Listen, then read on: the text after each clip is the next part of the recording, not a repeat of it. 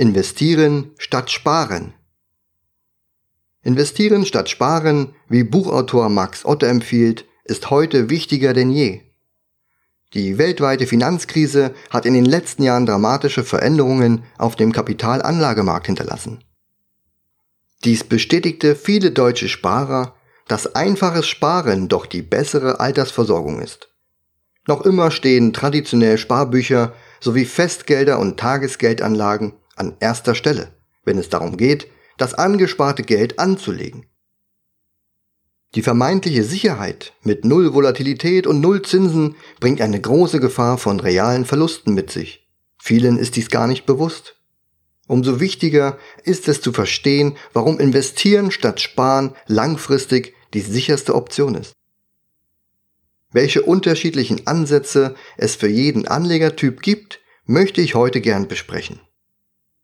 Für Sparer, die so ihr Geld anlegen, sieht die Zukunft nicht rosig aus. Schlimmer noch, wer heute beim Sparen auf klassische Art und Weise vorgeht, der muss damit rechnen, dass am Ende eines Jahres nicht nur keine Rendite erzielt wurde, sondern dass unterm Strich buchstäblich reale Verluste erzielt wurden. Nullzinspolitik der EZB die Gründe dafür muss man nicht lange suchen. Schuld ist die exzessive Nullzinspolitik der EZB und das bereits seit vielen Jahren. Zusätzlich heizt die Europäische Zentralbank mit ihrer Gelddruckerei noch die Inflation an.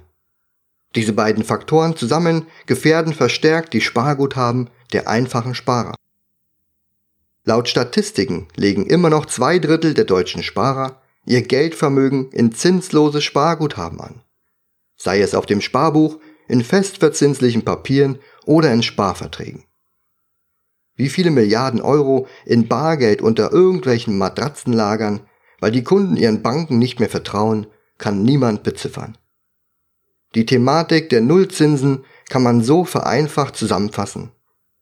Wer sein Geld praktisch unverzinst anspart, hat am Ende eines Jahres unter Berücksichtigung der Inflation weniger Geld als zu Beginn des Jahres. Man kann sich für das gleiche Geld praktisch gesehen weniger kaufen, obwohl es augenscheinlich sogar etwas mehr geworden ist. Ich kann daher jedem nur dringend empfehlen, alle altbewährten Grundsätze über Bord zu werfen und sich mit der Thematik investieren statt sparen auseinanderzusetzen. Auf die unterschiedlichen Ansätze, wie man selbst oder mit fremder Hilfe vorgehen kann, gehe ich im weiteren Verlauf des Artikels näher ein. Warum gerade jetzt investieren statt sparen? Um sein Geld rentierlich anzulegen, muss die Verzinsung nach Steuern größer sein als die Inflationsrate. Wenn wir mit einer langfristigen Inflationsrate von 2% rechnen, müssen wir mit unserem angesparten Geld netto nach Steuern eine höhere Rendite erzielen. Nur dann ist unser Geld nicht nur optisch mehr geworden, sondern auch mit Blick auf die tatsächliche Kaufkraft. Das aktuelle und seit Jahren die Zinslandschaft bestimmende Zinsniveau kann die Inflationsrate bei weitem nicht ausgleichen.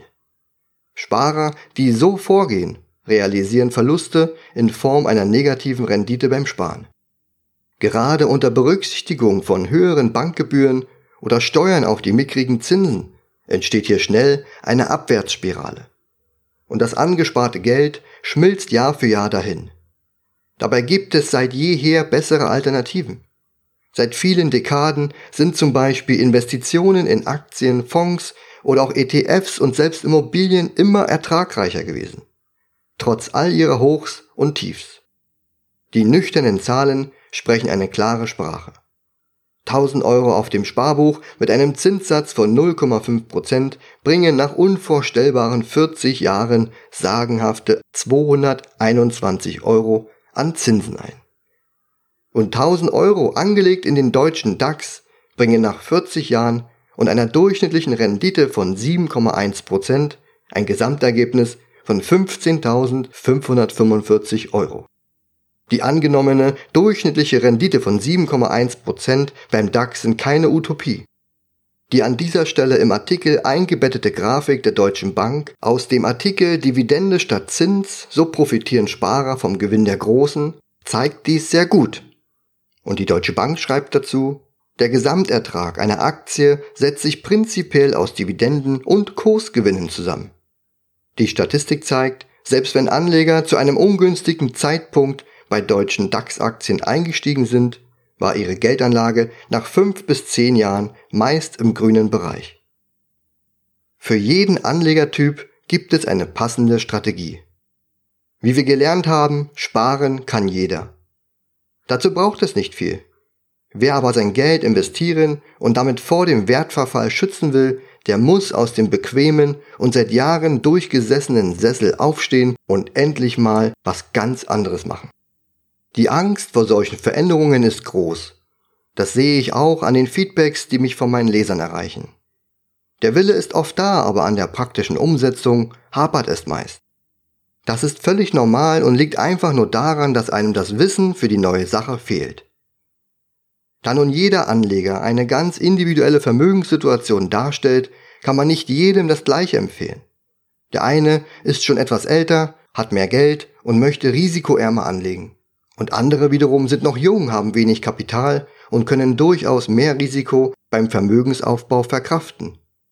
Es gibt aber auch Menschen, die können sich auf Teufel komm raus einfach nicht mit Finanzen auseinandersetzen. Warum auch immer. Sie haben einfach andere Präferenzen, denen sie ihre Zeit schenken wollen. Dennoch sind sie sich der Wichtigkeit der Thematik bewusst und müssen wohl oder übel eine Entscheidung treffen. Daher orientiert sich eine mögliche Vorgehensweise daran, um welchen Anlegertyp es sich handelt. Grob betrachtet sollte sich jeder in eine von drei möglichen Anlagestrategien eingruppieren können. Die erste wäre keine Zeit, kein Wissen, Unsicherheit. Auf diese Gruppe von Menschen treffe ich mit am häufigsten, wenn ich ihnen empfehle, aktiv ihren Vermögensaufbau in die Hand zu nehmen. Es sind meist Menschen, die seit Jahren ihr Geld, wie am Anfang des Artikels beschrieben, zinslos anlegen und aus verschiedensten Gründen den Schritt hin zum Investieren aus dem Weg gegangen sind. Dabei wissen sie in der Regel, dass sie unbedingt investieren statt sparen müssen. Was also tun, wenn Angst, Unsicherheit und auch das fehlende Finanzwissen blockierend im Weg stehen. Mein Tipp, externe Hilfe holen. Wie in so vielen anderen Lebensbereichen.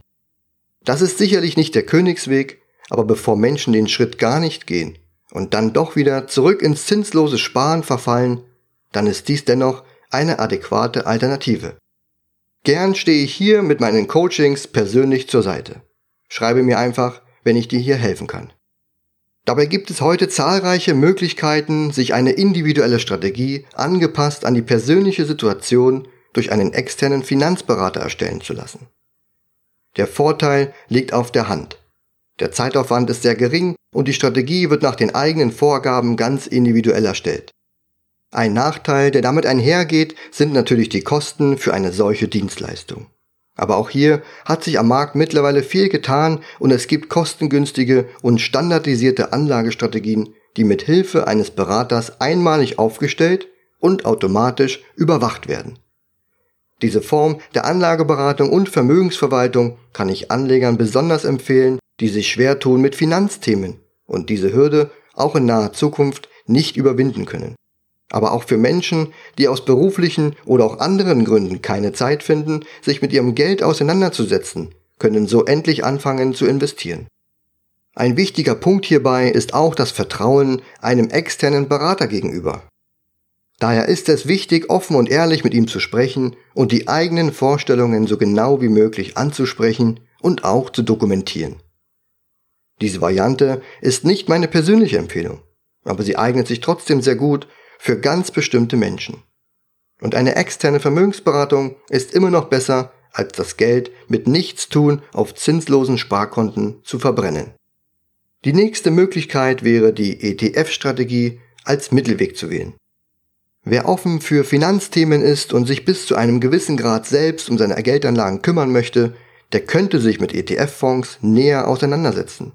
Zum einen kann man mit dieser Anlagestrategie die Kosten minimieren und in der Regel reicht ein geringer Zeitaufwand aus.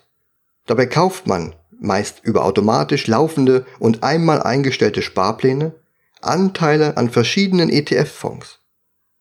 Ein ETF bildet dabei einen bestimmten Index nach, zum Beispiel den DAX. Der eigentliche Aufwand bei der ETF-Strategie besteht darin, sich zu Beginn eine Depotstruktur zu überlegen wie zum Beispiel in welche Indizes mit welcher Gewichtung man investieren möchte. Mit regelmäßigen Sparplänen und auch durch unregelmäßige Besparung werden die jeweiligen ETFs dann dauerhaft bespart. Bei dieser Anlagestrategie kauft man nicht einzelne Aktien, sondern nur Anteile am jeweiligen ETF. Auch das Markttiming spielt bei dieser Strategie keine Rolle, da das Investieren regelmäßig und automatisiert erfolgt, egal ob der Markt teuer oder günstig ist. Durch den Cost-Average-Effekt kauft man seine ETF-Anteile zu eher durchschnittlichen Preisen und nur selten zum günstigsten Preis, aber auch zu teuren Preisen. Und was der Cost-Average-Effekt ist, wie er funktioniert und warum er nicht das Gelbe vom Ei ist, erfährst du in diesem umfangreichen Artikel meines Bloggerkollegen von Lars Hartwig. Den Link findest du an dieser Stelle im Artikel. Mit der ETF-Strategie wird man keine Überperformance am Markt erzielen. Aber das ist sicherlich auch nicht das Ziel. Wichtiger ist es überhaupt zu investieren und aufgrund des geringen zeitlichen Aufwands und der überschaubaren Kosten von ETFs eignet sich diese Anlagestrategie für Anleger mit Interesse an passiven Investitionsmöglichkeiten und die Wert auf eine langfristig betrachtete risiko- und schwankungsarme Geldanlage legen. Speziell für die ETF-Strategie kann ich dir meinen Blogartikel Warum Dividendenstrategien für Privatanleger Sinn machen empfehlen. Hier hat mein Kollege und ETF-Experte Dr. Jürgen Nawatzki erklärt, warum ETF-Strategien, zum Beispiel basierend auf Dividenden-ETFs, langfristig Sinn machen. Dazu nennt er dir zahlreiche passende ETFs, die in der Vergangenheit gute Ergebnisse erzielt haben. Den Artikel habe ich dir an dieser Stelle im Blogartikel verlinkt. Drittens. Die Strategie für sachkundige Risikoanleger. Wer endlich investieren will und das Maximum am Kapitalmarkt herausholen will, der kommt um einen größeren Zeitaufwand nicht herum. Hierbei muss der Markt als Ganzes beobachtet und eingeschätzt sowie einzelne Unternehmen bewertet werden können.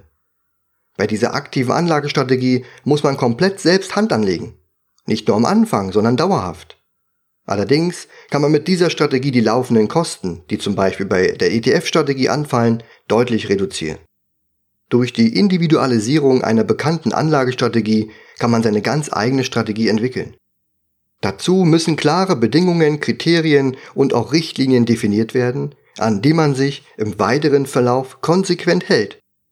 Die Gesamtstruktur des Depots bietet hier zudem einen großen Spielraum für die Anwendung unterschiedlichster Optionen.